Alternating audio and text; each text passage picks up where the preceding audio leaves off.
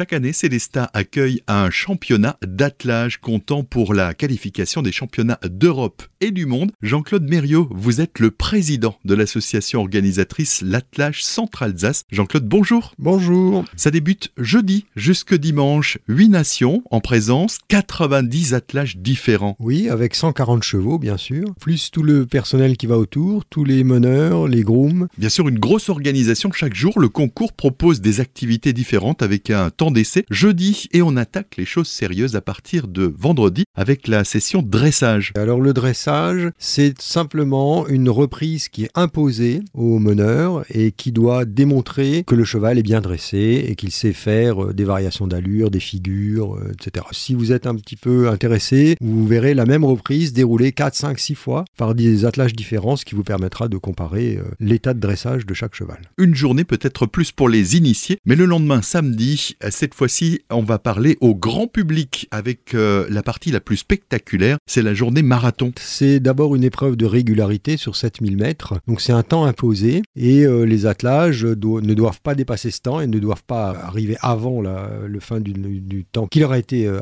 attribué. Pendant ces 7000 mètres, il y a des obstacles de marathon, euh, il y en a 7. à partir du moment où ils rentrent dans l'obstacle et jusqu'à ce qu'ils en ressortent, c'est chronométré, il faut aller le plus vite possible et il faut passer entre des portes. Et dimanche, place cette fois-ci à la précision. La précision avec la maniabilité. En fait, c'est à la fois la vitesse et à la fois effectivement l'adresse et la précision du meneur qui doit passer entre des quilles sur lesquelles des balles de tennis sont posées et chaque fois qu'il fait tomber une balle, c'est une pénalité de temps. Il y a un temps maximum et ensuite c'est à eux de d'essayer de faire moins. C'est celui qui va le plus vite, qui n'a pas fait tomber de balle, qui gagne. À noter que l'association organisatrice propose une buvette et une petite restauration et bien sûr l'accès est totalement gratuit.